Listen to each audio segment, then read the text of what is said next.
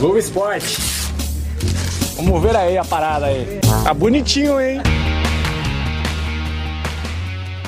Esse é o Canelada, o podcast do Futebol Live TV.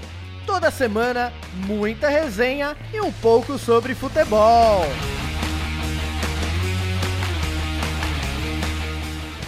Salve, salve boleirada, Canelada 35 começando, pré-Champions League, pré-final de Champions League, com o meu Real Madrid chegando como ninguém em mais uma final para o seu terceiro título. A gente está aqui hoje nesse 35 e eu convido aqui o cara que mais acompanhou a Champions League durante toda a vida, Chico França. Eu? Boa noite, Rodolfo. Boa noite, Marcão. Boa noite, Fagner. Olha, pelo menos as finais eu tenho acompanhado, viu? Fase de grupos é meio difícil. Mas... Será que você não começou a acompanhar por livre e espontânea pressão do Canelada? não, não. Sempre gostei de futebol, sempre assisti, independente se é Champions, Libertadores. E mais uma final pro Real Madrid, né? Histórico Real Madrid. E vamos ver, né? Tá se será certo. tricampeão seguido. É isso aí. Bom, galera, a gente vai começar esse canelado aqui porque nós temos Fagner Imperador, que já jogou Champions League, que já passou pela Europa, que já bailou em todas as noites de São Paulo e do mundo. Boa noite. Boa noite, Rodolfo. Já passei pela Europa, mas não na Champions, né? Vamos ver o que vai acontecer aí. Tô na torcida pelo Real e pelo Papai Cris. Tá certo. Papai Cris aí que, né, vocês viram aí a, a- o vídeo dele lá com o Globo Esporte depois de fazer o... eu vi. Os caras levaram o quadro. Recebendo lá, né? Genial aquele homem. Eu amo ele a cada dia. Quase conseguia ver minha sogra que tava no Brasil passando para lançar o seu livro. Brincadeira, viu? Boa noite, Capita. E você sente o mesmo desejo pelo Cristiano? Boa Pensou noite. pra responder. Ô, foi vendedor, hein? Não foi o que eu pensei, eu fiquei meio. Sei lá, né? Não, Ressabiado. O cara ficou É. meio ressabiado aqui, não, sei o sentimento que eu tive, mas. Foi, ó. é, eu sou Liverpool, né, cara? Então foda-se o Real Madrid. Desculpa o, Ô, francês. Ô, louco, hein, meu? Desculpa o francês aí. Eu acho que hoje deveria ter uma apostinha, dependendo quem ganhar aí, né? Falando em apostinha, a camisa do Marcão aí, a É, gente então, precisa comprar A aí, Copa meu. chegando aí, cadê minha camiseta, cara? Brincadeira, hein? É, Vamos então vai pro... sair na próxima Copa. Falei lá em casa pra minha esposa lá, ficou mó feliz. Nas né? oitavas, nas oitavas de final a gente. Marcão, você tá querendo que o número é personalizado ou é normal mesmo? Só pra gente saber. É. Pra gente anotar aqui. Ah, se tiver o número 5, cara. Com o nome Marcão? Com K ou com C? Um K, né, cara? Marcão com K, igual Kaká. É, exatamente. Tem que ser diferente, cara. Tem que ser diferente. Bom, galera, e ausente hoje da nossa bancada aqui, o egípcio da voz doce, da barbinha cerrada e do cabelinho enrolado, Fábio Salá, não está aqui hoje, vejam vocês, Tá hein? Se concentrar. jogo. O cara tem todos os motivos pra ele não poder participar. Mas o problema é que cada um tem uma versão de onde ele está agora. Pois é. Pois é. Oi, Fábio, seu gordinho saliente. Rapaziada, é o seguinte, eu tô no corre hoje enorme com produção, porque eu filmo amanhã, e eu infelizmente não vou poder ir à gravação. É, se de repente aí eu, eu ficar meio que livre em torno de umas 8, 8 e meia, eu posso aí fazer umas lives para vocês, para vocês aí diretamente do, do WhatsApp e tal. Mas enfim, não contem comigo aí às 7, 7 e meia, porque realmente vai estar impossível para mim, tá? É, porra, eu sinto muitíssimo, porque é um animal aí estar com vocês gravando e tal. Mas hoje realmente complicou. Beleza, mano? Abraço pra vocês aí. Mas, mas ele tá preso ou não tá preso, cara? Eu não sei Mas ele tá no swing ou não tá no swing? Eu ouvi falar que era outra coisa, hein? Ô, louco, hein? Reter o passaporte dele aí, né? Brincadeira, viu? O cara falou, ah, eu tenho um amigo e tal, mas no fim, O nada, pessoal né? do Canelada foi dispensado. Impressionante, viu? E aí, né, a motivação pra assistir esse jogo da Champions aqui nossa é zero. Um vai pro casamento, outro tem não sei o que, não sei o que. No Tem um fim, aniversário pra ir No no fim dia. eu vou ficar de cueca em casa assistindo o jogo com a camisa do Real Madrid, é isso. É o que me resta.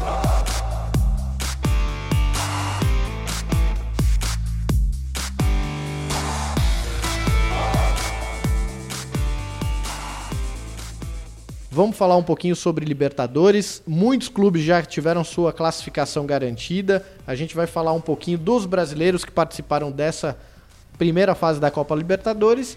E talvez, acho que não temos nenhuma surpresas, né, senhores? Acho que tá tudo sob controle aí pros times brasileiros, né? Surpresa foi o Flamengo classificar. Posso concordar também. Concordo. Pois não? é, né? Concordo. Pois é, o Flamengo que aos trancos e barrancos ali conseguiu a classificação no seu grupo aí, uma classificação não muito esperada por parte da torcida que vinha criticando o modo de jogo do clube, mas que no final conseguiu ali é, passar para as oitavas de final. Bom, vamos falar então de Libertadores. Grupo 1 aqui, a gente tem o Grêmio. O último jogo do Grêmio foi jogando em casa no dia 23 do 5 na Arena. O Grêmio recebeu o Defensor e ganhou por 1 a 0 esse jogo aí que foi marcado pelas duras críticas de Renato Gaúcho aí ao gramado do, da Arena Grêmio, né? Uma vergonha. cara. Ah, O, o gramado que tava parecendo um pasto, literalmente, e isso a gente já viu aqui um pouquinho no estádio do Palmeiras, né? Os sucessivos shows, eventos que acontecem, mas a bronca maior ficou por conta dos aluguéis que são feitos pra, da arena para empresas, torcedores poderem jogar lá dentro, né? Isso danificou muito o gramado, além dessas, desses eventos que rolam por lá, né? Eu fiquei sabendo que na Arena de Brasília você paga 10 reais pra você, e você pode jogar qualquer dia lá, cara. Tá zoando. Sério mesmo, acho que Pô, é. vamos fazer um encontro de, de ouvintes Bem, a do gente tava Canelada. procurando um lugar pra bater um fute, né? Vamos lá. As É, quadras aqui eu em São se- Paulo é um absurdo. 10 conto? Pô, É, vamos então, eu não sei se são 10 reais, cara, mas eu acho que é um valor tipo irrisório, assim, sabe? Aham. É 5 então. É, deve ser. Bom, galera, então vocês viram um pouquinho desse jogo do Grêmio. O Grêmio Não. aí 1x0, o resultado ali mais magro. Gol de quem? Gol de quem? Vamos ver Luan, aqui. Luan. Luan. Luan. Isso que o Ou Chico França acabou de falar que ele jogou mal, hein? Não, ele não jogou bem, Ou não. injustiçado. É, né? É curioso esse negócio, né? O cara pode meter dois, três gols. Cristiano Ronaldo é um grande exemplo Sim. disso, né? Não joga nada, mete dois gols e puta. Olha só. O cara É o jogou pra cara. caraca, né? É, o cara é bonito, cara, não sei o que aí. Guapo, rico. Guapo. E aí, galera? E aí, mané? Bom, o Grêmio então passou nesse primeiro grupo aí, no grupo 1, com 14 pontos. Cerro Portenho se classificou em segundo. Foram seis jogos na primeira fase, com quatro vitórias, dois empates e nenhuma derrota. Saldo de gols ali de 11. Olha, um bom ataque hein, do Grêmio. Mostrou porque realmente aproveitamento de 77%, hein? Bela campanha do Grêmio aí, que agora vai para as oitavas. E a- o chaveamento das oitavas vai ser por sorteio, né, Chico? É, sorteio. Então temos que aguardar aí é, quando que vai rolar esse sorteio, talvez só depois da Copa Ah, do Mundo. não, né? não, eu vi que vai, é, vai rolar o sorteio antes. Antes. É, antes Maravilha. da Copa do Mundo só rola o sorteio. Acho que hoje é a última rodada, né, dos últimos grupos a fecharem. Eu acho que sexta-feira ou segunda já tem um sorteio. Maravilha. Vamos ver porque aí os, os clubes já se preparam aí para o que vem aí pós Copa do Mundo, né? Bom, no grupo 4 a gente tem ali o Flamengo se classificando em segundo lugar. O Flamengo que jogou fora de casa no dia 23 ali contra o River Plate ontem, né? Ontem. Empatou em 0 a 0 e aí o River passou em primeiro com 12 pontos, o Flamengo em segundo com 10 pontos. Será que agora vai o Flamengo ou essa enganação de toda essa primeira fase da Libertadores continua ali? O que, que vocês veem aí de futuro, almejam? Ou será que é só isso? O silêncio já basta? Bom, surpreendentemente já passou da primeira fase, então o que vier é lucro. é né? lucro, né? É. E aí já tem a pressãozinha que parece que o Real Madrid já quer Vinícius Júnior É, depois. isso, isso que eu ia falar. Ele saindo vai dar uma baixinha no time lá, que vai entrar quem? O Giovanni? O, o Marlos Moreno? Não vai é, manter a mesma qualidade. Meu, eu ainda não sei, velho. Ainda não, não me convenceu esse cara, de verdade. Também não. Você acha que é só fogo de palha o Vinícius É, Júnior? mas, mas Ah, agora é, é- é mais por ele estar encaixado ali no, no esquema ali do que a qualidade dele em si, né, eu acho. Não, o fato é que ele, assim, eu vejo que ele já consegue se destacar em relação aos outros jogadores. E o cara tem só 17 anos, né? No, Uhum. novo Robinho, será? É, entendeu? Assim, uma coisa é, diferenciado ele é. Ele- isso, ele é diferente. Agora, pra estar tá jogando num time como o Flamengo, com todas as dificuldades, uma coisa é você entrar num time bem entrosado. Se você pega o Robinho, aquele time do Santos, eles sofreram um pouquinho no Campeonato Brasileiro em 2002, mas nas fases finais de mata-mata o time jogou pra valer. O Robinho foi destaque. O Vinícius Júnior, ele não tem nenhum treinador, nenhum mentor que fale assim, garoto, você tem que jogar assim, assim, assado, eu vou terminar a sua formação antes de você ir pra Europa. Teoricamente, ele tá entrando na fogueira.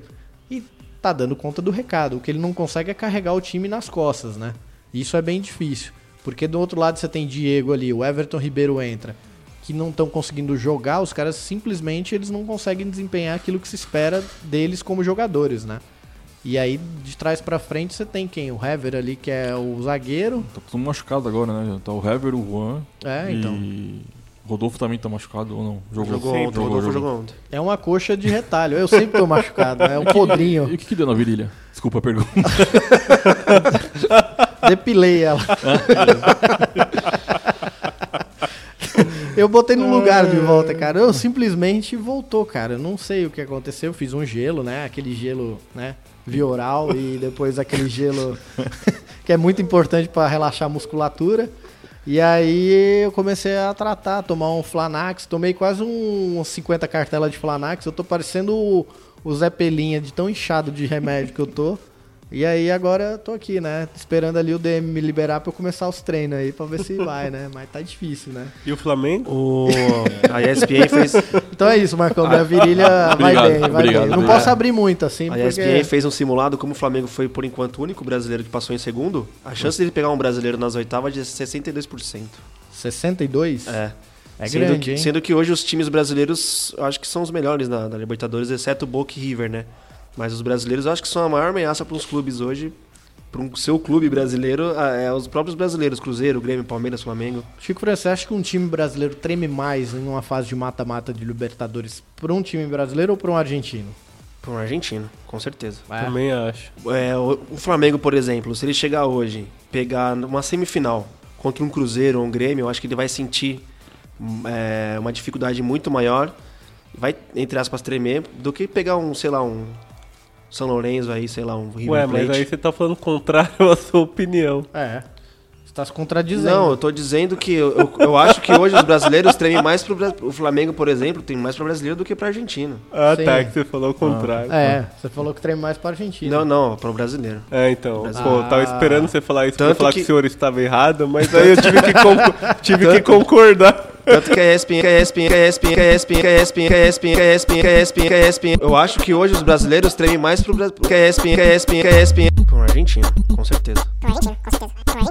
Que a ESPN, que a ESPN, que a ESPN, que a ESPN, que a ESPN, que a ESPN. Até fez esse simulado ontem, né? Que o- como o Flamengo passou em segundo, a chance dele pegar um brasileiro é muito grande. E, a- e o, e o maior tropeço do Flamengo nessa Libertadores, nessa primeira fase, pode ser, nas oitavas, desculpa, pode ser justamente um time brasileiro, um Cruzeiro, um Grêmio, um Palmeiras. Mas essa estatística é baseada em quê, básico? É, no sorteio, né? Porque tem cinco brasileiros na- no, no pote 1 e só o Flamengo no tá. pote 2, Tem a né? distribuição dos potes, É, né? porque ele passou em segundo no grupo. Entendi, entendi. Acho que o problema de pegar algum argentino ou algum outro time, tipo Uruguai, alguma coisa assim, é transformar o jogo numa guerra, como sempre fazem, cara. Aí não foco em jogar, joga, é, foco em brigar, ser aquele jogo tipo, pegado. É, o Nacional contra o Santos, né? É, então, cara. É, sem dúvida. Desceram a bota no Santos, não, não Não, jogaram bola. Não é futebol, cara. Vira outra coisa, cara. Sem dúvida, sem dúvida. Bom, galera, então o Flamengo passou aqui com seus 10 pontos. Nos seis jogos que fez, foram duas vitórias e quatro empates, hein? Tá parecendo Portugal É, na então. Eurocopa, hein? E aí é uma campanha realmente bem questionada num time do nível de investimento do Flamengo, que é o que mais se fala por aí, e também é, pelo elenco que se tem, né? Isso é, é algo bem complicado de se ver. E o Flamengo vai ali aos trancos e barrancos no Campeonato Brasileiro, como é uma competição longa, essas falhas elas conseguem ser um pouco mais é, ocultadas ali, né? Ao longo desse do, do- das várias rodadas que a gente vê. Mas está na, na segunda fase aí, vai para as oitavas de final. E como o Chico França falou, as- a chance é grande de pegar um brasileiro logo de cara aí e talvez ter jogo duro aí pela frente, né? É sorte se eles pegarem Santos, cara. Aí tem, aí tem chance. Sim. Não, é verdade, sem, sem ironia, sem É. ironia. Só um detalhe, para quem tá chegando agora, o Marco é Santista, tá? Ele é um Santista sensato. Cético. Cé- É, é, é, o cético, cético. Bom, galera, no grupo 5 a gente tem ali o Cruzeiro com 11 pontos, classificou o Cruzeiro que a gente já estava colocando ali como quase é, deixado de lado alguns programas atrás. O Cruzeiro aí conseguiu a classificação jogando muita bola na reta final. O último jogo foi na última terça, no dia 22 do 5, jogando no Mineirão contra o Racing. Cruzeiro ali que fez 11 pontos em 6 jogos, com 3 vitórias, 2 empates e uma derrota. Será que o time de Mano Menezes agora finalmente vai engrenar? Vai pra frente? Mano Menezes que protagonizou uma cena que a TV interpretou de um jeito, mas a, a linguagem era outra, né? Os caras estavam falando que ele tava fazendo o gesto de fala muito igual o Filipão, né? Ou o Tite pro Filipão. Mas na verdade ele tava fazendo fala muito, fazendo assim, ó. Com a boca, como se fosse pro cara. Eu não vi isso, Eu não vi também. cara, é genial. Assim, o cara da TV fala, e o Mano Menezes tá discutindo com a torcida ali. Falando que os caras falam muito. Aí ele pega o gesto assim com a boca e faz assim, aí mostra pra, pra calça assim, né? Aí os caras, "Mano, ele tá fazendo isso, ele tá mandando o cara, né? E aí esse Cruzeiro voltou a jogar com Thiago Neves e companhia, Dedé, né? Muitos jogadores ali que até então não estavam bem no começo do ano, mas que parece que quando chegou próximo à Copa do Mundo, Brasileirão ali, os caras resolveram jogar pra valer, né? É, mas já vai ter desfalco, talvez. Vai sair o De Arra- De Arrascaeta e o Lucas Silva. É. Já vão voltar. o Lucas Silva precisa voltar pro Real Madrid, Ele é é do isso? Real ainda. É do Real Tá, ainda, né? E ele voltou a jogar, né? Ah, mas acho que não vai jogar lá, né? Mas vai, ser, vai ter que voltar pra lá pra ser emprestado. Entendi. É só falando do Cruzeiro, o primeiro turno do Cruzeiro foi horrível, o segundo turno foi ótimo, né? Classificou, jogou muito bem contra o Vasco lá, jogou muito bem contra o Laú, que meteu 7, e depois contra o Racing aqui, no Mineirão, 2x1, se impôs. Era pra, ter, era ter feito uns 3, 4 no primeiro tempo, mas aí o time fez 2x0 logo de cara, deu uma relaxada, tomou um golzinho, mas só administrou. Não, legal. É, essa goleada do Cruzeiro em cima do Vasco foi, acho que, a mais marcante, assim, de toda essa primeira fase da Libertadores, né? Foi um placar bem elástico que acho que ali marcou tanto a, a má fase do Vasco, a decadência do Vasco na competição e também, enfim, na temporada, e a ascensão do Cruzeiro, né? Isso, queira ou não, dá uma confiança absurda para os jogadores, né? É, E o Vasco no último jogo contra o Laú no Chile jogou bem, 2x0, que foi pra Sul-Americana, né? Conseguiu a terceira vaga lá na- no grupo. Sim. Mais uma Mas- respirada aí conseguindo, mas. É, tipo, respirando por aparelhos, né? Acho que é pior pra eles, cara, porque ter dois campeonatos só vai atrapalhar o foco que eles devem ter pra não cair no brasileiro. E tem a Então, Copa do Brasil ainda, né? Que eles têm um jogo de volta contra o Bahia, mas tem que fazer 3x0. Então, É, o Bahia passou o carro, né? é, 3x0 em Salvador. Não teve jeito. É, o Vasco infelizmente não se classificou. É o primeiro brasileiro que fica fora. Foram cinco pontos conquistados em seis jogos, sendo apenas uma vitória, dois empates e três derrotas. Um saldo de gols ali de menos sete, hein? Só tomou sabugada. Desses menos sete ali, o Cruzeiro contribuiu bem pra isso aí, né? não teve muito o que fazer. Galera, no grupo 6 a gente tem aqui Santos é, classificado em primeiro com 10 pontos em 6 jogos, com 3 vitórias, um empate e duas derrotas. O Santos que joga hoje, né, Marcão? Na Vila Belmiro Daqui a pouco. contra o Real Garcilasso. E aí, Marcão, vai jogar em casa, hein? Não tem o que reclamar, hein? Vai perder. É, se perdeu, o Jair cai, cara. Acho que não tem muita saída pra ele, não. Se jogar mal, mesmo com um time pouco remendado também que tá agora, é, vai, ficar, vai ficar difícil pra ele, cara. Porque já tá com uma boa restrição já internamente na diretoria. E poucos estão segurando ele lá, né? Então. É um jogo mais fácil, teoricamente, mas se bobear, pode se perder. Ainda mais que tá relaxado, já classificado. Então vamos ver, cara. Mas, cara, é curioso essa pressão em cima do Jair, porque, queira ou não, ele entrega um time classificado para as oitavas de final.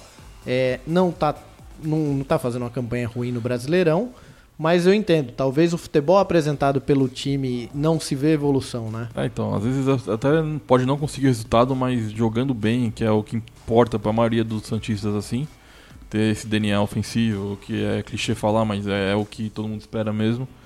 E mas precisa ter isso, cara.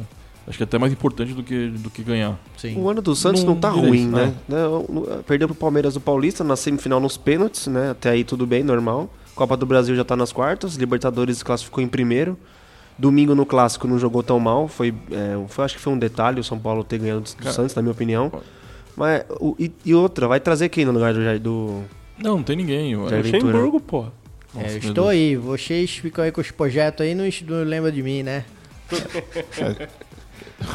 O problema é a reposição. Pode mandar o Jair, mas vai- trazer quem no lugar, entendeu? Carilli. Pô, É, agora só se você trouxer três caminhões de dinheiro, né? Botar a mensagem, a entrevista do Carilho que ele não sai nem a pau do Corinthians é impressionante. Mas a gente vai chegar lá. caralho. A gente vai chegar lá. Vai voltar o Dorival agora pro Santos, cara. De novo, Marcão. Não, Não, dá, de né? acho que já foi, né? O Já ciclo foi. já. Mas, Marcão, por exemplo, você atribui essa má fase, ou então esse, é, esse formato de jogo que o Jair tentou implementar no Santos a quê? Será que ele é muito professor pardal? O time não soube absorver aquilo que ele passa? Acho que Porque, é... enfim, acho que não teve nenhum segredo, né? Acho que é um- uma- alguns fatores. É, o time não absorveu, que não tem maturidade para absorver, eu acho que o jeito que ele quer jogar. E também é um pouco maquiado também por o Santos ter dado um pouco de sorte também nos adversários que pegou até agora. Mas a eu acho que um fator principal é o, o time não absorver a tática do, do, do cara. Nossa. Sim. E também talvez a, o fator de idade do Jair Ventura, né? A gente vê que, por exemplo, esses técnicos mais jovens, eu pelo menos eu fico imaginando assim, como é que você vê um cara mais jovem, geralmente você tem a figura do treinador, aquele cara mais experiente e tal, sabe, mais rodado, e aí um cara desse assim talvez perdeu um pouco o elenco, né? Você vê que ele tem, ele já demonstrou isso, os jogadores já falaram, passa a mão na cabeça do Gabigol, Rodrigo. do Rodrigo, né? Talvez esse cara para tentar segurar um outro jogador que é mais talentoso, ele acaba Sagrado dando privilégios, grupo, né? E aí sacrifica o grupo, né? A experiência própria mesmo. No Nacional a gente tinha o Moisés, não lembra? É, sempre tem uns bosta. É. A gente. Moisés, se você estiver ouvindo, você é um bosta. é, também não- Moisés era quem? O treinador? do- Foi treinador do Júnior. Aham, e ele fazia o quê?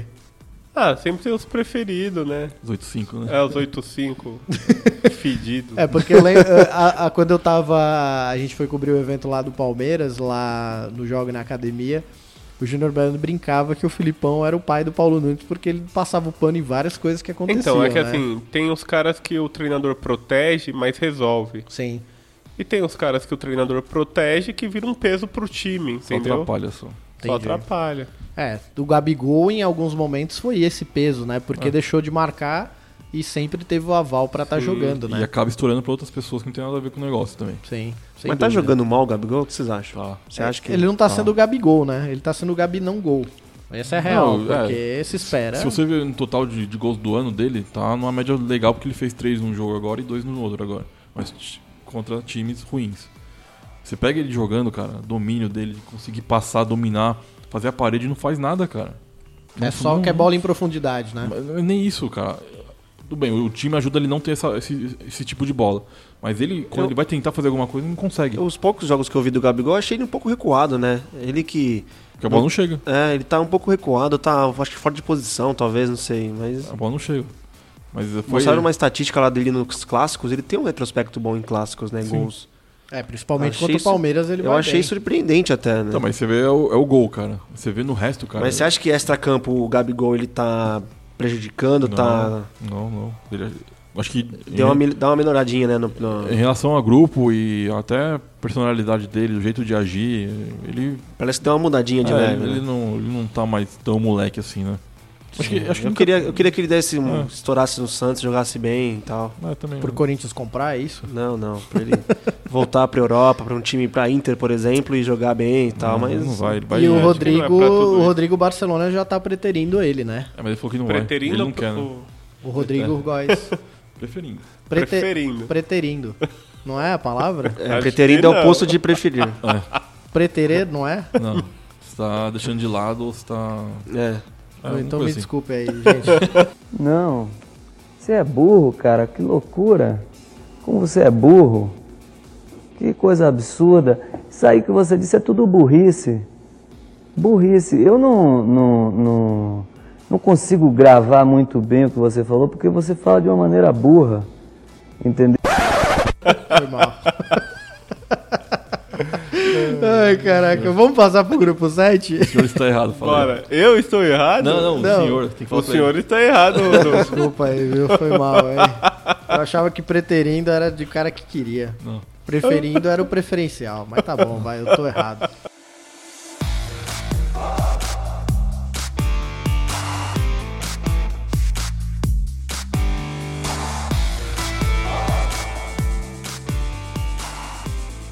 Bom, galera, no grupo 7 nós temos ali o Corinthians de Chico França ali com 10 pontos, classificado em primeiro. Foram 5 jogos, 3 vitórias, um empate e uma derrota. Um salto de gols de 7 gols ali, aproveitamento de 66%. O Corinthians que conseguiu aí bons resultados na primeira fase, conseguiu ganhar fora de casa do Independente, mas dentro de casa não foi o mesmo resultado, né? E todos se manifestam aqui é, sobre a minha pretensão. Burro, dá zero pra ele. Olha lá? Preterindo, é desprezado, deixado de lado, hein? Ou seja, Gab- é, Rodrigo Barcelona Góes não está não está preterindo. que mancada, amigo. Veja você. Chico França, então o professor Carilli foi embora, deixando o time classificado em primeiro lugar, com o Independente logo em seguida em segundo. É, tem Será jogo que hoje. Osmar Loz... É, hoje tem jogo na Tem Arena jogo- Corinthians contra é, o Milionários, né? Milionários. Vai Só com- perder. Os devedores e tabela, os né? milionários, né? Milionários. Vai Mi- perder, vai perder, vai perder. Os devedores e os milionários. Não é seu time, pô? Vai, vai perder, Você velho. cansou agora? Eu agora... uma análise fria. Sem emoção. Hoje ele tá ao lado de São Paulino dele. É, é, é. Ele fica botando stories lá com três telas, você vê e fala, pô, o cara tá meio atencioso total ali, né? Vem Não consigo tudo. assistir um minuto, velho. É muito chato, cara, assistir determinados jogos, cara. Não dá, sério. Mas e aí, Os- Osmar Loz aí já Osmar- assumiu o time hoje? O Osmar Loz, quando o Corinthians é, mandou embora na época o Oswaldo Oliveira e efetivou o Carilli, eu pensei que fosse efetivar o Osmar Loz, porque ele era o técnico da base, disputou quatro copinhas com, o Corinthians, chegou em quatro finais e ganhou dois títulos. Ele tem um retrospecto muito bom na base. Ele é o Tite da base, Ele é, o, é ele, né? seria um, um ótimo técnico na história do Corinthians na base, né?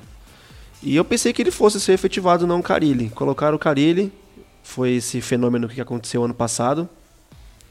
E eu, eu acho, de coração, que o Osmar Loz vai fazer um papel tão brilhante quanto o Carilli na, no está time principal. Porque ele tá no Corinthians há muito tempo também. E a filosofia de jogo é a mesma, desde o Mano Menezes. O Car... Pra quem não sabe, o Carilli chegou no Corinthians em 2009. Ele Já foi são 10 anos de clube quase. isso, 10 né? anos de clube. O Osmar Loz, ele, além de ser técnico da base, ele foi auxiliar do Carilli um ano e meio aí. Porque ele efetivou o Carilli e o Carilli exigiu que o Osmar Loz fosse o seu auxiliar. Então ele é um cara que já está acostumado com o Corinthians, com a filosofia de jogo. Eu acho que não vai mudar muita coisa. Ele é um cara, pelo o contrário do Carilli, ele é um cara mais ofensivo. É um cara que sempre nos seus times for- eh, fizeram. Os times que ele treinou do Corinthians fizeram muitos gols, né? É aquele Carlinhos da base que não, não sei por onde anda aí. Ele fez gol na copinha. Era, a média dele era de dois gols por jogo, três gols, sei lá. Tem informações que esse Carlinhos aí é só. É ruim mesmo. Fumaça. A É, base então. do Corinthians não é parâmetro pra nada. Mas a gente velho. trouxe quem de centroavante agora?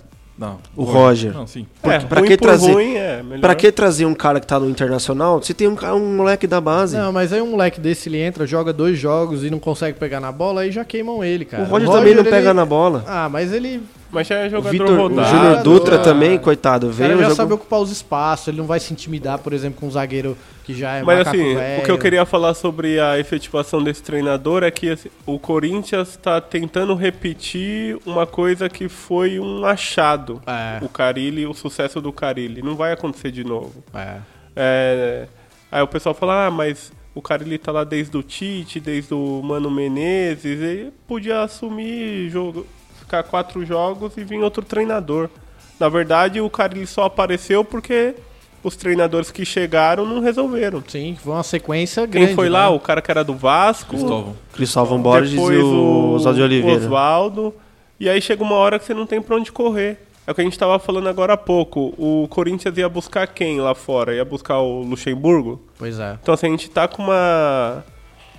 Tá faltando nomes pra times grandes mesmo. E o Carilli, o Carilli entrou e resolveu. Eu acho que ele foi num bom momento, porque a tendência dele no Corinthians em relação ao resultado era só piorar. Mas é justamente o que o, o que o Rodolfo falou antes, é, essa imagem de técnico, né? a imagem do técnico em si. O Corinthians foi buscar isso no Cristóvão Borges e no Oswaldo de Oliveira.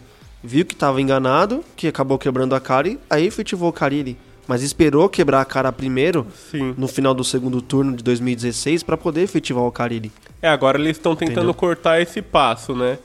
É, Já agora eles querem. auxiliar. Então, o que eles fala- falaram muito é manter a filosofia e o padrão de jogo do Corinthians que vem desde o Mano Menezes em 2008, quando o time estava na Série B. É, então. Só que assim, a base, usar a base do Corinthians como parâmetro pra justificar os números dos caras não serve. Ah, não serve É, pra Porque, nada. assim, a base do Corinthians é muito diferente, velho. Totalmente, né? Então, e a assim- gente vê que parece que são times que são montados na base e quando chega na copinha que entregou o resultado, aquela molecada você não vê mais. Eu, pelo menos, eu, é um outro jogador, Ah, o mas Pedrinho, aí que já é- surgiu. Mas aí já é esquema de empresário, diretoria, já é uma outra história. Não, total, mas é justamente que- do que eu tô falando. Como é que você vai manter a estrutura de um trabalho, que é o que o Fagner está falando, que você não tem parâmetro nenhum, porque o estilo de jogo e a- o que se constrói na base do Corinthians é o inverso do que se constrói na base do Não, Santos. e assim, em relação à competitividade também, tipo, o Corinthians vai ganhar a copinha, vai ganhar ainda umas 10 copinhas, mas Sim. isso não significa nada no profissional. Sim, é, isso o aproveitamento é pífio, né? E ultrapassa a questão de esquema empresário. Isso assim, que é de contraditório. futebol mesmo. Aham. O futebol profissional pra base tem uma diferença gigantesca. É, é. Então E é vão ter muitos contraditório. Carlinhos. Até o sistema de marcação, né, Tudo cara? é diferente. né? É, tanto que tem Então- moleque... Bom, vamos falar do Lulinha mais uma vez? o Lulinha é o maior exemplo e tantos outros que a gente viu quando a gente jogava aqui no meio do caminho, que eram os caras que chegavam pra jogar um campeonato paulista da base, eram os caras. Só que aí na hora que subia no profissional... É, outra E o história. Kaká foi o inverso, né? Ele era reserva na copinha, aí não tava sendo utilizado. É, acho que- então, é que assim, a gente O Vadão pega pediu algum res- recortes, né? É. Tipo, o Kaká não virou o Kaká com 20 e poucos anos, ele sempre foi o Kaká. É, você pega Só que ele o- pegou uma geração de São Paulo que era ali 80, 81, 82, ele era primeiro ano de júnior, aquela geração de São Paulo praticamente todo mundo vingou, era natural que ele não estivesse jogando. Sim. E aí, bom, o treinador E profissional pescou ele lá, ele foi e resolveu. Ele não aprendeu a jogar Vadão. bola ali. Sim, não, você pega os vídeos do Kaká na base, no, no social do São Paulo, o que ele metia de gol, cara, Não, o cara. ele era absurdo já, assim. E E, outro- e ele, e ele era banco, essa- esse contexto dessa história, ele contou lá no resenha da ESPN, Eu vi. é, que ele se machucou, foi o episódio da piscina que ele pulou lá e quase e quebrou, fraturou uma vértebra da coluna. E aí, quando foi se apresentar para os juniores para a Copa São Paulo, ele estava voltando de recuperação dessa lesão, mas ele sempre foi titular durante a base inteira. E aí ele voltou numa condição de reserva porque ele estava machucado em função dessa lesão. Não é porque assim ele sempre foi banco na base e aí por um descaso os caras chamaram ele. Não, o Kaká ele sempre foi É, um sempre puta foi, jogador. é. E aí por essa, essa fatalidade ele acabou ficando no banco. E aí, é, como ele precisava recuperar a condição dele, ele ficou no banco. E aí os caras precisavam de alguém pra treinar, levaram ele. E aí ele foi lá e fez o que fez porque ele já estava pronto.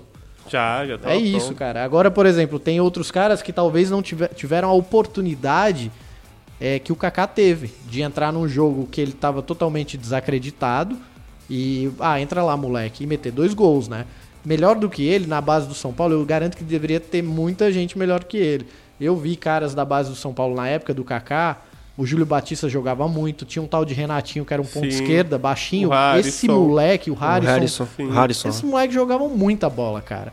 Só que o Kaká aproveitou a oportunidade Sim. que ele teve naquele momento. E aí é isso, aí é consequência. Aí o cara, ele tem uma estrutura psicológica muito boa, tem uma estrutura familiar que segura qualquer bronca.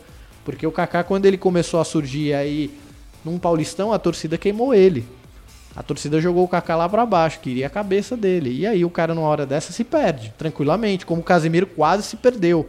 Quem é mais próximo do Casemiro fala que o Casemiro só é o Casemiro de hoje porque ele se casou, a menina que ele namora hoje que colocou ele no lugar, porque ele era um bagunceiro, ele era da noite. Subiu pra cabeça dele.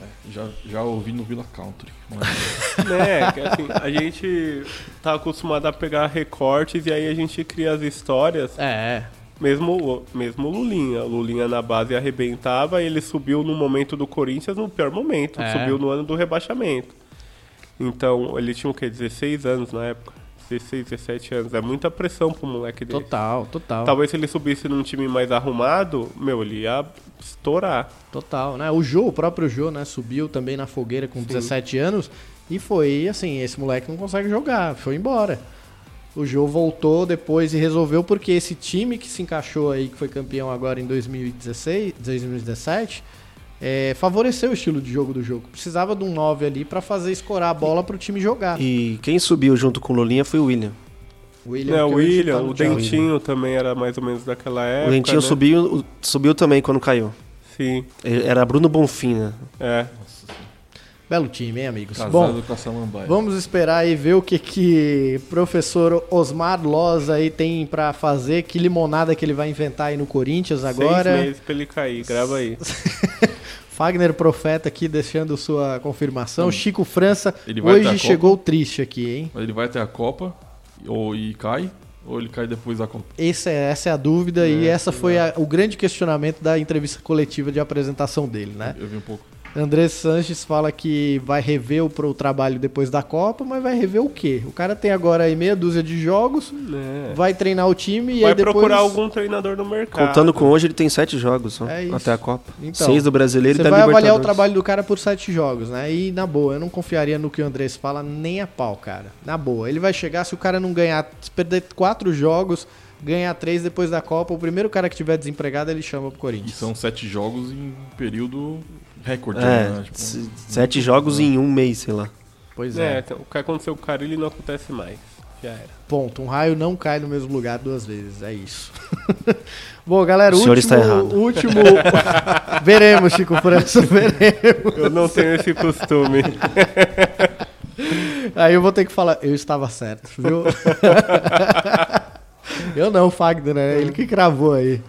Bom, galera, no grupo 8 aqui, último grupo da Libertadores, o Palmeiras eh, se classificou em primeiro lugar com 16 pontos, 6 jogos, 5 vitórias e um empate. E o Boca Juniors veio na sequência, o Palmeiras que ressuscitou o Boca, eh, podia ter a oportunidade de não fazer uma boa partida e deixar o Boca pelo meio do caminho, mas foi lá, enfiou 3 a 0 no Júnior Barranquilha, e aí o Boca conseguiu fazer o seu papel de- dentro de casa e se classificou.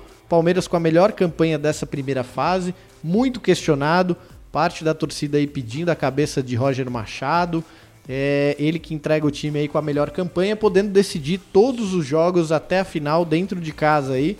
Isso é um resultado bem importante para um time que almeja realmente ser campeão. Aproveitamento de 88,9%, hein? Justa a crítica da torcida palmeirense ou vocês acham aí que estão reclamando de barriga cheia? É injusta, mas é, o parâmetro que eles têm é ter um time melhor do Brasil e, e tá no- perdendo alguns jogos ou jogando mal alguns jogos que não deveria. Acho que isso que traz um pouco de insatisfação da torcida e causa essas revoltas, essas manifestações desnecessárias. Tá certo. Chico França, esse grande rival, será que a gente tem chance aí de um Palmeiras e Corinthians lá pela semi? Mais uma vez repetindo 99 e 2000? Eu espero que sim. Ontem espero- encontrei o Marcão, eu falei, fui pedir boa sorte pra ele aí pra gente poder eliminar vocês de novo aí, hein? Na fase, na fase que a gente tá. Sem o Carilli, né? Mas na fase que a gente tá contra o Palmeiras tá muito bom, né? Se pegar o Palmeiras de novo aí. É, agora é um novo tempo, hein? Agora a coisa mudou, viu? Hoje é um novo dia. Bom, mas esse grupo aqui então fecha a participação dos brasileiros aí nas oitavas de final aí da Copa Libertadores. Segundo o Chico França, o sorteio já vai rolar aí ainda antes da Antes da Copa, Copa, do Mundo, é. do Mundo, né?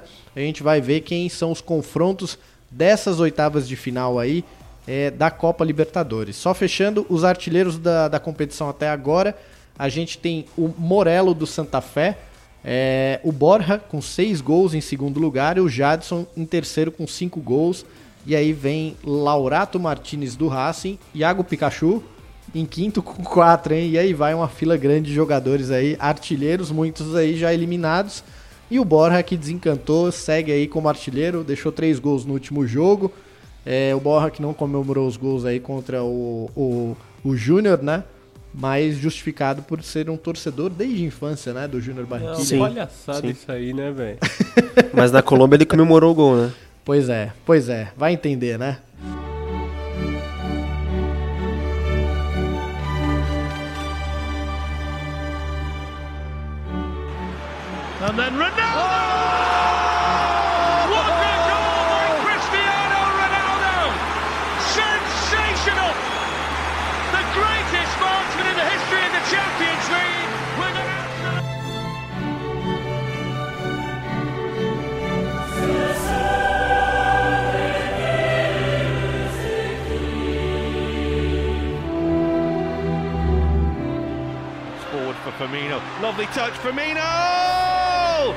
It's Salah for Liverpool! They've done it again, they've come from behind, and Mo Salah has a debut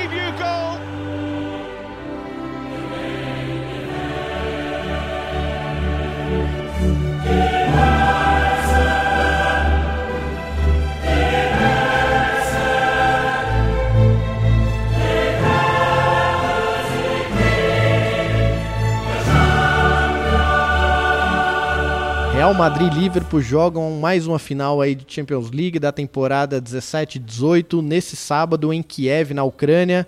É, Real Madrid chegando à sua terceira final consecutiva e o Liverpool, depois de muitos anos, chegando à final com seu trio Mané, Firmino e Salah.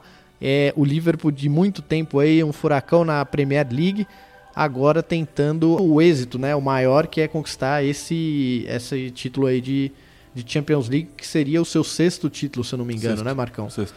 Bom, eu vou trazer para vocês aqui um pouquinho dos números de Real Madrid e Liverpool é, nas competições locais aí, o que, que a gente pôde ver por aí, é, o que, que Real Madrid e Liverpool fizeram para chegar até essa grande final aí, que vai rolar na, no sábado às 15h45 da tarde aí.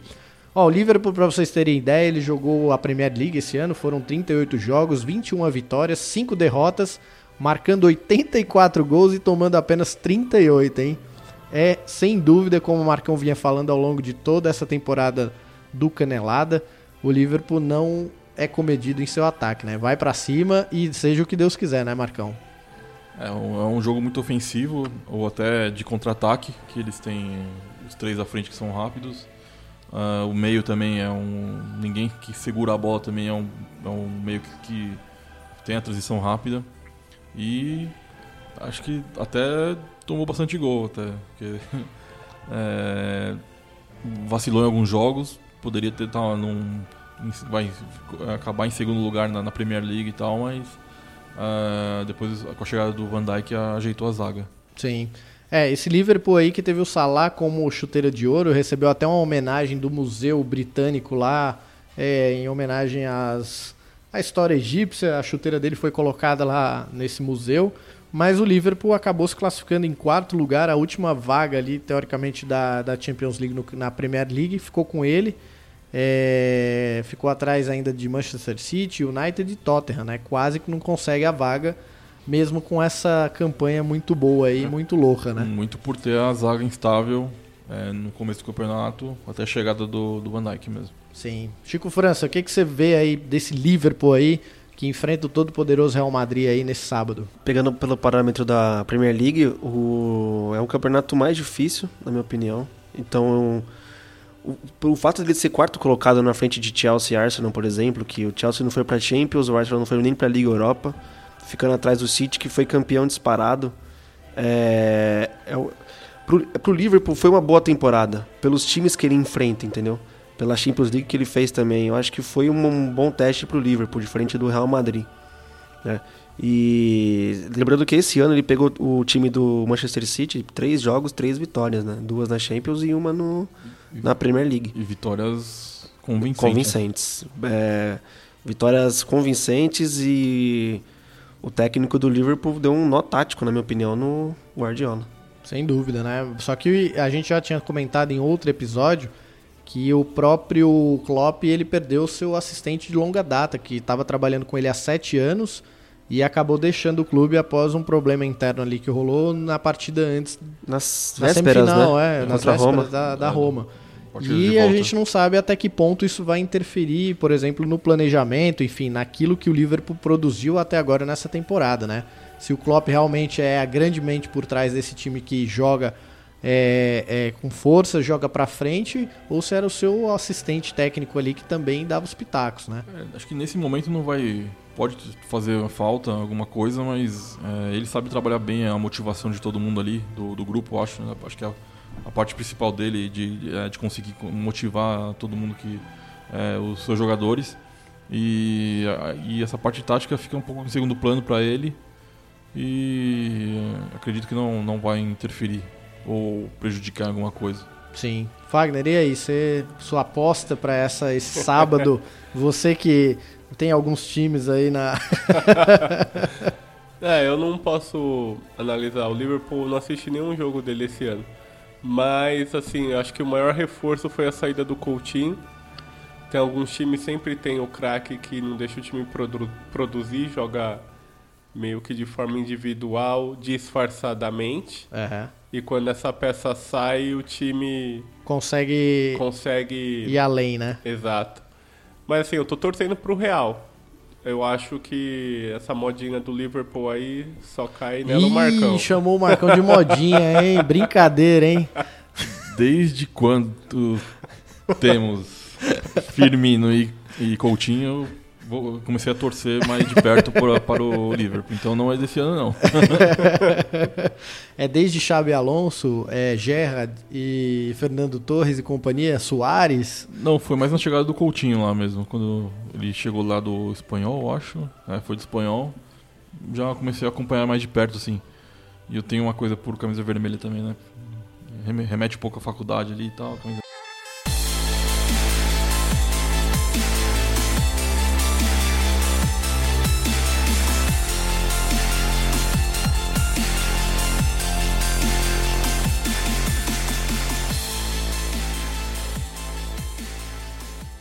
Tá certo, galera. Bom, do outro lado a gente tem o Real Madrid aí, que jogou a La Liga esse ano e acabou perdendo o Barcelona, que quase que faturou a La Liga invicto por um jogo, né, Chico França? É, penúltima rodada perdeu. perdeu e aí o Real Madrid que fez uma campanha bem estável durante toda essa temporada aí, até a classificação na primeira fase da Champions League foi mais complicada, pegou um Tottenham é, empolgado e voando pela frente ali, se classificou em segundo lugar e daí pra frente já teve alguns confrontos um pouco mais agudos ali.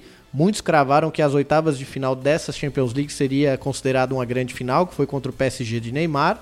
Só que o Real Madrid fez o que fez dentro de casa, a lição de casa, e lá no Parque de Príncipe passou o carro por cima, né? E aí nas quartas de finais, vocês têm aí de cabeça quem que o Real Madrid pegou, que eu não tenho aqui anotado. Vocês lembram desse jogo? Foi a Juventus, né? A Juve? Na semifinal foi o Bayern. Ah, é, tá certo. Bem pensado. Que aí foi o polêmico jogo do É. apito, né? do apito dentro de casa que a Juve acabou sendo prejudicada ali. é, com um pênalti no final, o Buffon expulso, expulso e aí esse jogo que segue. Na semifinal pegou o Bayern de Munique, jogo difícil aí para ambas as equipes, mas que o Real Madrid conseguiu superar para chegar à sua é, terceira final consecutiva e buscar o 13 terceiro título da Champions League. Galera, esse Real Madrid talvez seja o maior time da história que vocês estejam vendo ou não, é um futebol também pragmático que só gera o resultado e tá tudo certo, porque desde que eu me conheço por gente e acompanhando Champions League, eu não vi nenhum clube chegar em três finais seguidas, não vi ter o maior artilheiro da história da Champions League com mais de 120 gols e um time liderado por um treinador que já foi campeão de tudo, campeão da Copa do Mundo, da Champions League, melhor jogador do mundo, todos os atributos e títulos Zinedine Zidane tem ali à beira do campo para comandar esse Real Madrid, né? Talvez a nossa geração aqui esteja vendo a história diante do- dos nossos olhos aqui, que desde os anos 60, se eu não me engano, né? Chico 70. França? Anos 70. Tricampeão 70. 70. Bayern de Munique 7-4, 7-5, 7-6. E quem mais que tá nesse hall aí de tricampeão? O Ajax do Johan Cruyff, 7-2, 7-4, 7-2, 7-3, 7-1, 7-2, 7-3.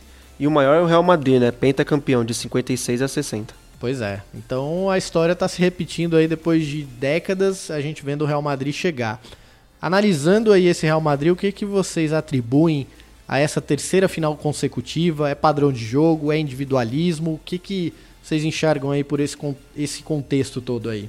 Fiquem à vontade. Peso da camisa, história. Não, mas a peso da camisa a gente tem o Manchester que nunca chega. A gente Então, tem aí. Qual é o peso do Manchester na liga? Pô, cara. O Manchester United é o Manchester United, Mourinho, é, Pogba, Lukaku é, e tantos outros investimentos. Talvez o clube que mais investiu esse ano. Eu não atribuiria, talvez, é, todo um resultado de três finais consecutivas somente à camisa. O Bayern tá aí pra provar isso aí também. Eu, eu ah, Tô te contestando, hein? Pode me contestar, por favor. Não, assim, eu acho que o Real sabe ganhar. Entendeu? Mesmo que ele não esteja num momento tão bom quanto, quanto outras equipes, mesmo que ele não tenha feito uma liga espanhola tão boa, mas ele sabe ganhar quando precisa ganhar, entendeu? E aí a gente pega alguns times que tem um nome supostamente forte, mas se analisar resultado de verdade, qual foi a última vez que o Manchester foi campeão da liga? Faz tempo. Faz tempo. No- no- 2008. no- bom, Então faz 2008? 10 anos. 2008. 2008 não assim, foi o Barça? Ele chegou na final. Não, né? a final contra o Chelsea em Moscou, ganhou nos pênaltis. Foi... Ah, é que o Lampard Cristiano perdeu, Ronaldo ganhou, né? O Lampa é. Tá certo, tá certo. Desculpa, Chico França. É, então eu acho que a questão, a diferença do Real é essa, saber ganhar nos momentos decisivos. Eu também acho que eu vou pela essa linha do Fagner e, e também acrescento a mentalidade que os jogadores têm. E são todos jogadores. Se vê, cara, todo mundo cascudo ali, cara. Sérgio Ramos, Casemiro, o Ronaldo, o Kroos, o, o Modric. Você, você vê que são jogadores é, determinados mesmo, sabe? Não, não é. São técnicos, mas também são muito de- determinados. Então acho que isso, em- nessa soma de fatores aí, faz com que eles apareçam nessas fases assim, ainda mais sendo mata-mata. Lateral craque, né, Marcelo? Sim. Mas, cara, assim, é, analisando, por exemplo, a forma com que o Liverpool joga, e aí eu entro no ponto também, como o Real Madrid joga. Como é que vocês enxergam que vai ser essa final? É, primeiro tempo, ali segundo tempo, como é que esses clubes vão se colocar dentro de campo para se enfrentarem? Um ataque agudo de Liverpool ali com Salah, Firmino, Mané, é, perdeu o seu jogador lá que se lesionou, Chamberlain. o Chamberlain, que era um equilíbrio no meio-campo ali do Liverpool em relação a essa correria e essa distribuição de bola. E um Real Madrid totalmente compactado ali, com Carvajal, Sérgio Ramos, Varane segurando super bem ali também, e Marcelo o tempo todo agudo pela esquerda. E Eu- aí você tem esse meio realmente que vocês falaram ali que consegue se entrosar e consegue distribuir essa bola super bem, né? Eu acho que vai ser um jogo aberto até um certo, de certa maneira. O Real vai, acho que vai ter mais posse de bola mesmo, né? vai trabalhar bem a bola, mas o Liverpool quando roubar a bola vai ser aquela loucura de sempre lá, aquele tipo estilo galo louco mesmo lá, de, de ataque mortal, rápido e eu espero que seja assim e acho que vai ser assim mesmo. Vamos ver. É, o, Real Madrid, ele. que ele tem um time completo de craques, né? O, Liverpool tem mostrado na temporada, é, como o Marcão sempre bateu na tecla que toma, é um time que toma muitos gols. Então, se ele ir pra cima que nem esse galo doido aí, ele vai tomar o contra-ataque. Ele vai tomar. Vai ser 5. Vai ser 15 minutos de pressão do Liverpool. Né? Depois vai- o Real Madrid vai pôr a bola no chão e vai tocar a bola e se o Liverpool não souber entrar na, na, na tática do Real Madrid, que eles vão tocar a bola, vão girar, a bola vai passar por um jogador, pelo Modric, pelo Kroos, pelo, vai chegar no Cristiano Ronaldo, vai passar pelo Marcelo, o Liverpool vai perder o jogo. Então eles têm que ter esse equilíbrio, defesa e ataque, né? Já que o meio campo retém muito, muito pouco a bola, né? Então eles vão ter que ter, pensar nesse equilíbrio no meio campo. Porque o Liverpool no ataque, eu, eu, eu acredito que eles vão conseguir furar a defesa do Real Madrid. Mas, em compensação, a defesa do Liverpool não sei se é capaz de segurar do Real- o ataque do Real Madrid. Acho que pode ser parecido o jogo contra o City, cara. Porque o City é, Pode ser. é muito parecido. Não não é parecido, mas tem mais posse de bola, etc. E é um time um pouco mais forte. Mas eles conseguiram. E o Real Madrid não tá empolgando também. Ele tem uns resultados expressivos na Champions League, óbvio. Mas ele não tá empolgando. Por exemplo, contra o Barcelona, o seu principal rival na La Liga, ele tomou 3 a 0 em casa no primeiro turno e empatou o segundo turno fora. É, não, até os Ele próprios fez- jogos classificatórios aí, é, tirando do PSG, que aí o PSG perdeu o Neymar no meio do caminho, mas o jogo contra a Juventus e contra o Bayern foram dois sufocos, né? Passar por esses dois adversários foram muito difíceis. É, vou trazer uns números aqui pra vocês da UEFA, por, de toda a competição. É, o Liverpool marcou 40 gols aí em 12 partidas que disputou. E o Real Madrid marcou 30. Curiosamente, os dois times que estão ali na ponta dos- das estatísticas, é, eles estão na finais, nas finais. Com média de 3.3 do Liverpool e 2.5 do Real Madrid. Liverpool sofrendo menos gol que o Real Madrid, marcando mais. Foram 13 gols sofridos contra 15 do Real Madrid. Uma média ali que de 1.0,8 do Liverpool, 1.25 do Real Madrid. 27 O, o Real cara. Madrid não brilhou nessa temporada. Ele fez um espanhol no primeiro turno. Ele desde o começo ficou muito atrás do Barcelona, praticamente impossível a busca pelo título, né? Logo que o Barcelona é, praticamente foi campeão quase invicto, né? E ele virou o ano muito mal, o Real Madrid. Na fase de grupos não foi tão bem, no espanhol foi pior ainda, né? É, dizem que foi uma campanha horrível do Real Madrid na, na Espanha, foi, foi vice-campeão, né? Só isso. Para eles é o fim do mundo. Na Champions League, idem, foi o segundo do grupo, ficou atrás do Tottenham, três pontos, né? Isso. Mas quando virou o ano, o Real Madrid foi importante em jogos, é, momentos cirúrgicos. Ele foi bem contra o PSG, como todo, quando todo mundo dizia que era a final antecipada, que ele seria um jogo equilibrado. O Real Madrid provou que tem camisa, provou que tem elenco. Contra a Juventus, fez um belíssimo jogo fora de casa. Em casa só administrou o resultado, tomou um sufoquinho ali, mas teve um pênalti que, na minha opinião, duvidoso, mas corretamente marcado. Contra o Bayern, ele jogou muito bem fora de casa o jogo de ida. O jogo de volta em casa, ele meio que deu uma administrada. É, esse jogo da Juventus talvez tenha sido o que empolgou ali um pouquinho pelo gol de bicicleta do Cristiano Ronaldo, né? Isso sem dúvida. Wagner, tem algo a acrescentar aí? Não, acho que e o Real tem a diferença do Cristiano Ronaldo, né? O Salah tá em ótima fase, mas é Não é um o ano. ainda, né? É um ano. Tipo, ele tá aí bombando. É o que falam, né? Estão enaltecendo tanto o Salah, mas assim, esses caras vêm há Cristiano 10 anos, Ronaldo né? faz isso há 10 anos. Pois é. Então eu acho que esse é um diferencial gigantesco que não pode ser ignorado. Sim. É, o Cristiano até que passou em branco contra o Bayern, né? Não marcou nenhum gol. Ele que vinha mantendo uma média de gols aí, marcando em todos esses jogos decisivos da Champions League. É, conseguiu marcar na reta final da La Liga alguns gols. Teve até uma lesão contra o, o Barcelona no clássico, né? No, no calcanhar ali no tornozelo. Na hora que ele fez o gol. Na hora que Saiu fez o intervalo. gol, né? Então, mas aí já se recuperou, parece que tá inteiro aí para essa final e chega muito bem. Outra coisa que também a gente tem aqui é a quantidade de gols de cabeça marcado pelas equipes. 5 pelo Liverpool, 3 pelo Real Madrid. É, gols fora da área que é, foram 6 do Liverpool, 4 do Real Madrid. Dentro da área, 34 contra 24. É, em todas as estatísticas que a UEFA traz pra gente dessa edição da Champions League, o Liverpool tá acima do Real Madrid.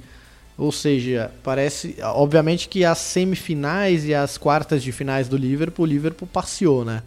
A gente viu ali no jogo contra o Manchester City, fez, imprimiu o seu ritmo, conseguiu passar bem. É, antes do Manchester City. Foi o Porto nas oitavas, 5x0 fora. 5 a 0 fora. Então, assim, toda essa empolgação que, é, que os torcedores estão, enfim, todo mundo que acompanha a Champions League tem em relação ao Liverpool, foi muito em função dessa, dessa campanha a partir das oitavas de final, né? Que o time chegou ali muito bem, chegou voando. E da Premier League, o Marcão, ao longo do canelada que a gente vem fazendo aí, dessa, desde que começou essa série Liverpool aí, antes da saída do, do, do Coutinho, o Marcão já vinha trazendo aqui uns updates pra gente sobre o que que era esse time, né, Marcão? É, eu, eu acho que é muito legal ver eles jogarem, assim. Não pode não ser uma maneira muito organizada, aquela coisa, toque de bola legal, como o City, como o Barcelona, até, até co- como o Real, como o Real joga, mas é um futebol pra frente, cara.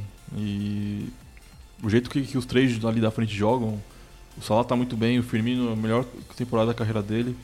O Mané acordou depois do jogo contra o Porto, então acho que é um, é um time legal de ver jogar. O, o- parece que a impressão que, que fica assim, nessa reta final agora, foi que o Liverpool escolheu os jogos que ele queria jogar, né? Ele jogou um jogo contra o United no, no Old Trafford. Perdeu de 2 a 1 é, é, é verdade, mas o, o Liverpool jogou muito bem. O segundo tempo ele poderia ter empatado o jogo. O Firmino e o, Sal- e o Salah jogaram muito bem. Contra o Manchester City, eles ganharam também com uma certa. Eles se imporam, no- eles se, se impõem no- no- nos campos, né? Então eles se impuseram contra o Manchester City. Tanto na, na Premier League com- como na Champions League. E contra o Arsenal também jogaram muito bem o clássico lá. E na Champions League, na fase final, ele foi primeiro do seu grupo, sem novidades, né? O segundo foi o Sevilha. E nas oitavas em diante, ele, ele, ele- ele sempre jogou bem, sem- nunca correu atrás do resultado. Ele ganhou o Porto 5 a 0 fora do jogo de ida. Contra o Manchester City, ele ganhou os dois jogos sem passar nenhum problema, nenhum sufoco. A semifinal foi contra o a Roma também. Ele ganhou muito bem o seu jogo fora de, ganhou muito bem dentro de casa. É, ali, ali já rolou um pouco uma queda, né? Na, na, na produtividade e no desempenho, né? Até mesmo porque a proposta da Roma era de fazer um outro milagre diante do, do Liverpool do que tinha feito com o Barcelona, né? É, mas como o Chico falou, foi muito constante, tanto que só perdeu um jogo. Né? E foi esse da Roma que É, já perdeu- tinha praticamente a Ele- classificação na mão já. Como né? diria, ele perdeu quando podia perder, né? Sem dúvida. Ó, galera, aqui sobre os artilheiros da Champions League, a gente tem o Cristiano Ronaldo com 15 gols. E vejam vocês, hein? Curiosamente, na segunda, terceira e quarta posição, a gente tem Firmino, Salah e Mané. Firmino com 10 gols, Salah com 10 e Mané com 9 gols. Ou seja, é muito curioso como os números que a gente vê de toda essa UEFA Champions League se configura para até essa final, né? É, o Real Madrid dependendo exclusivamente do seu artilheiro, o Liverpool dependendo exclusivamente do seu trio que até então estava sendo enaltecido e todos os números de um time ofensivo que construiu uma campanha desde a sua fase classificatória até os mata-matas ali é, trazendo esse resultado e chega na final em números melhor do que o Real Madrid, né? Que é um equilíbrio no ataque, né? Foi o que o, foi o Fagner falou do Coutinho. Ele é tem um equilíbrio no ataque, não fica sobrecarregado no jogador. Que o Coutinho corria pra bater escanteio, corria pra pra bater falta, pegava a bola lateral, dominava, saia driblando todo mundo. Então, esse protagonismo no Liverpool, ele foi deixado de lado. Foi aí que a gente começou o, o desempenho do, do Mané, é, como o Marcão falou, evoluiu bastante Muito. Né? O Firmino tem se destacado mais depois também, na minha opinião. Assim como o Salah. O Salah no começo da temporada também não estava jogando tão bem assim. A impressão que dá foi como o Fagner falou. Ainda bem que o Firmino foi embora. O Firmino não, desculpa. O Coutinho foi embora. É. E essa máquina de gol aqui, para vocês terem ideia, é, tirando o Paris Saint-Germain, mas assim, a maior goleada do campeonato da Champions League nessa edição foi 7 a 0 do Liverpool em cima do Maribor. E aí depois você teve um Liverpool metendo mais 7 a 0 no Sparta Moscou. Ou seja, era carro passando por cima, né? Fora os 5, né? Contra o Porto nas oitavas. Fora os 5 contra o Porto E o também. 5 a 2 contra a Roma. contra a Roma. Então eram placares bem elásticos aí. Não ficarei surpreso se, amanhã, se no sábado a gente puder ver ali é, uma final com muitos gols, né? Podia, né, cara? Podia. Acho que aí acho que é uma aposta ou talvez um palpite que a gente possa dar ali que Vamos fazer um bolão. vamos, eu topo. 1x0 Real. Muitos gols, olha lá. vamos fazer uma aposta com muitos 1 a gols. 0. É, o- é o Parreira falando? né? É, se o Parreira, a preeleição do Parreira, tem um documentário de uma, acho que uma TV mexicana, acompanhando a seleção em 2006. E aí os caras mostram a parte da preeleição do Parreira, como eles têm que jogar um jogo da eliminatória, cara. Basicamente ele pega assim e fala: Não, todo mundo já tá preparado, sabe o que tem que fazer dentro de campo aí. É só botar a camisa, jogar e trazer esse resultado. Pronto, essa é a preeleição do Parreira. E aí os caras ficam. Nossa senhora. Os caras ficam olhando um pro outro assim e falam, é isso então, né? É brincadeira, cara. Vamos cravar os nossos resultados? Vamos. Pra valer?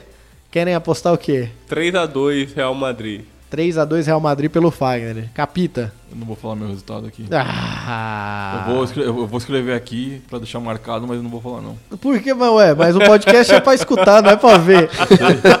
Depois fala quanto foi, cara. Ê, Marcão. Senão dá zica, senão dá zica. É, Mas quem que você acha que ganha então? Real Madrid. Eu quero que eu sou Liverpool, né? Mas você quer que. Você crava o Liverpool campeão? Chico, por favor. Eu vou torcer pro Liverpool, mas eu acho que vai ser 1x0 pro Real Madrid. 1x0? Eu vou apostar 5x2 Real Madrid. O Liverpool sai na frente, o Real Madrid vai buscar esse placar aí. No final, o Liverpool vai querer abrir as pernas, querer ir pra cima, o Real Madrid vai enfiar um, uma sacolada. Cristiano Ronaldo marcando dois gols, e aí vai pra Copa do Mundo com moral, vai jogar bem Posso- a Copa, eleito melhor jogador do mundo. Pronto. Posso só falar uma coisa aqui? Essa é a sexta final do Cristiano Ronaldo da Champions League. A quinta com o Real Madrid. Na quarta com o Real Madrid, né? E uma com- E uma com o Manchester United. Ah, todas as finais, só contra a Juventus que ele jogou bem na final. Ele não. não- as finais, o, o- O importante é ele fazer gol e tirar a camisa O e ir pra frente e falar eu espero, eu espero Aqui, que isso, ó. eu espero que isso continue e que o Liverpool seja campeão assim como foi em Istambul em 2005. Você acha, Cico França? Aquilo só acontece uma vez na vida, numa final de Champions, hein? Não é o time do Milan todo totalmente displicente, não, cara. O Real Madrid. Não tem Pirlo morrendo de sono, Kaká cansado e Gattuso que só fecha o olho e bate. Não, é Casemiro, Modric, Toni Kroos que não erra um passe, Marcelo que escorrega por cima da bola. E outra, o Real tem que salvar a temporada, né? Então, assim, ele vai chegar com vontade mesmo de ganhar. Pois é, precisa de dinheiro pra É, contratar o pode- Neymar. E pode meu. ser o único título do Real É, Madrid mesmo, essa o temporada. Precisa de dinheiro pra contratar o Neymar, pagar o salário dele. Só ganha na Champions, né, meu? Você acha? o problema é que esses caras, assim, outra coisa que é curiosa, toda a galera que chegar o ano que vem, se o Real Madrid for campeão, a pressão vai ser maior ainda do que não ganhar título, né? Porque o cara que chegar novo vai ter a responsabilidade de manter uma hegemonia dentro de uma Liga dos Campeões, né? Até mesmo porque eu acredito que esse elenco do Real Madrid, uma peça ou outra ali, vai passar por uma reformulação, né? Sim. O O, Bale deve sair. Quem? O Bale. O Bale. Ah, o Bale eu acho que realmente. Pro- e ele veio jogando bem, né? Esse, É. Essa final de temporada. Pro vem Real Madrid ter ficado em segundo lugar, sei lá, 10 pontos atrás do Barcelona foi um desastre. Terceiro. Foi terceiro? É, foi, o Atlético ficou em segundo, cara. foi isso pro Real Madrid isso é um desastre, cara. Ah, Isso sim. aí, se não ganhar a Champions League, cara, é crise no Real Madrid. Sem dúvida. O Zidane não sei se fica. É, o Zidane tá sendo preterido. Preterido? Preferido. Não sei, depende do que você quer falar. Não, ele tá sendo preferido, vai. Ele tá sendo sondado aí pela Federação Francesa num pós-Copa é, para assumir a seleção, porque o ciclo do Deschamps, É. independente do resultado, já vai se fechar. E aí eles querem preparar um treinador para a Copa do Mundo já desde o início agora. Então, eu acho que se ele ganhar, eu acho muito difícil. Não se fala nisso, né? Mas talvez pro cara querer sair como realmente um grande ídolo, Sim, seria a é um despedida momento perfeita. perfeito, né? É. E assumir a seleção do seu país, Sim. né? Ele não iria recusar um convite desse, né? É. Agora não. Então é isso. Bom, senhores, é, alguma coisa a acrescentar nesse, nessa grande final que vai rolar aí no sábado? Real Madrid e Liverpool às 3h45. Mais uma final de Champions League ali. É, duas equipes aí chegando com os números totalmente favoráveis ali. Liverpool um pouquinho à frente do Real Madrid em termos de volume de jogo, gols, etc. Aí. Querem acrescentar algo? Só acho que ficaria chato para que a temporada foi muito de- desastrosa, desastrosa para os árbitros, né, para os juízes. Então, na final não, não aconteça nada, né, cara? Porque Pois é, o Real Madrid ficou muito marcado por isso, É, né? então, por passar é para as outras Europa, fases.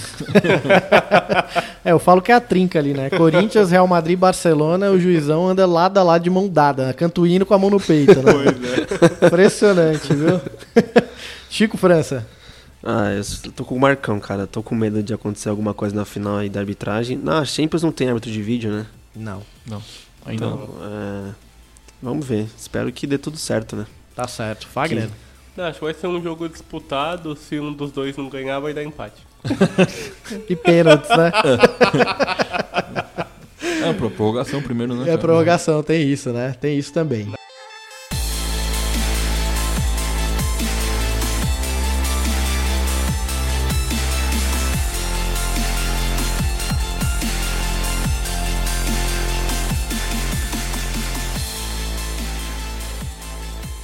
Galera, então vamos encerrando aqui nossa canelada. Vamos deixar os nossos recados, dicas da semana para todo mundo aí que acompanha a gente, que ouve o Canelada.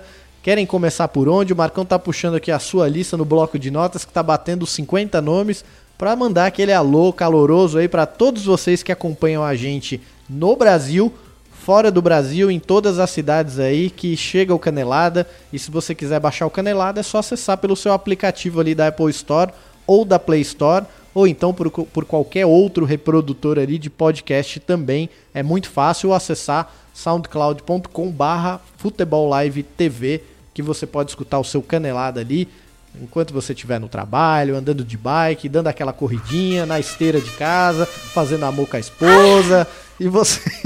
Talvez não, né? Essa última opção não. Força, velho. E na capoeira? Dá pra ouvir na Ou na capoeira? Banheiro do Gugu. Banheira do Gugu, Fábio Salva que não veio hoje aí, mas que tá lá com o seu professor de capoeira ali, soltando uns rabos de arraia, onde quer que esteja, hein, Fábio Salva? Vamos lá, Capita. É, um abraço pro Salvo aí, que não, não veio hoje, né? Deu um cara? migué. Falaram que ele tá pre- preso numa Kombi aí. Mas deixa pra lá. Os abraços são diversos pra nossa audiência qualificada novamente. O Betão Guimarães, o Luiz, Carlos, torcedor do West Ham, o Bernardo. Holandês voador tá na lista também, não, não? dessa vez não. O Vavá não tá. Holandês voador, cara. Não tá. O William, Thiago, Fernando, Gabriel, Michel, Marcel, pessoal do Rabelosca, meu primo lá, Rafael Veiga, minha amiga Pati, João Gobato, Lucas Janaldes e Rogério Manda.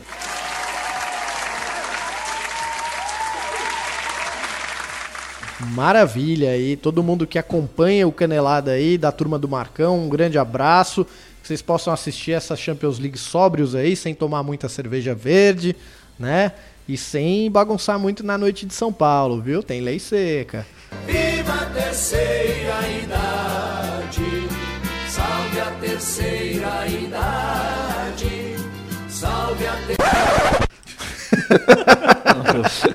Parecia um vô falando agora, né? A blusa antes de sair. Põe a blusa antes de sair, hein? E aí, Fagner, quer mandar um abraço pra alguém Um aí? abraço tradicional pra minha esposa, pro meu bebê. Grande Benjinha. Benjinha aprontando todas, todo dia. Por que você não manda pro seu irmão, cara? Você nunca manda pro seu É, irmão. o cara tem um irmão gêmeo, pra quem não sabe aqui, fala igual ele, ri igual ele, é igual ele. Não é à toa que são gêmeos. Ah, irmão, um abraço pra você então. Ah, finalmente. Tamo junto, Wagner. É nóis, meu latera isopor. Chico França, você vai mandar um abraço aí pra todo mundo. O casamento tá próximo, a gente tá na torcida pra ser convidado, viu? Mandar um beijo pra minha namorada, Ellen.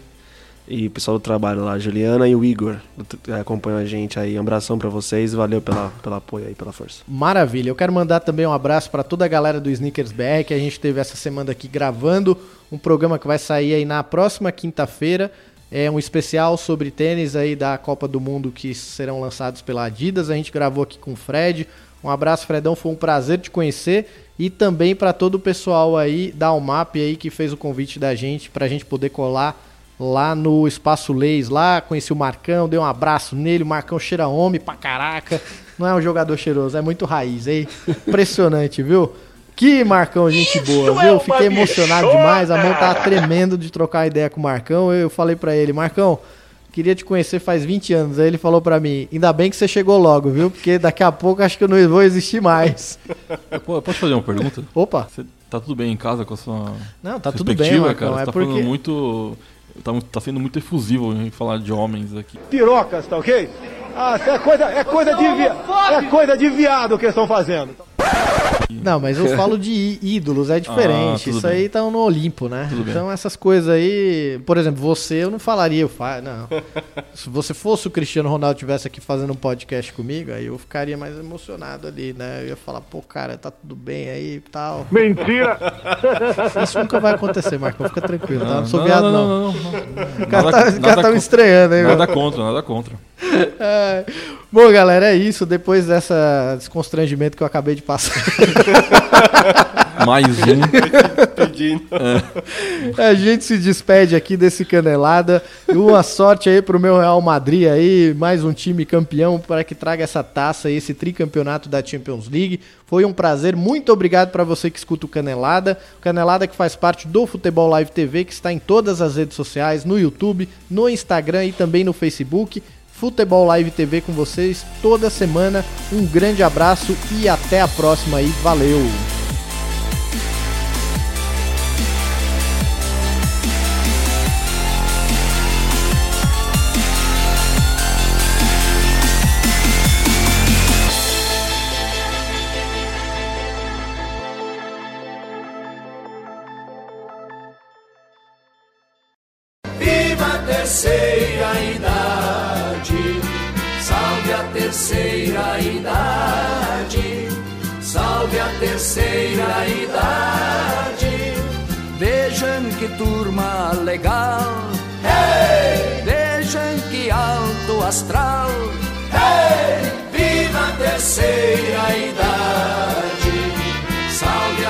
terceira idade, salve a terceira idade.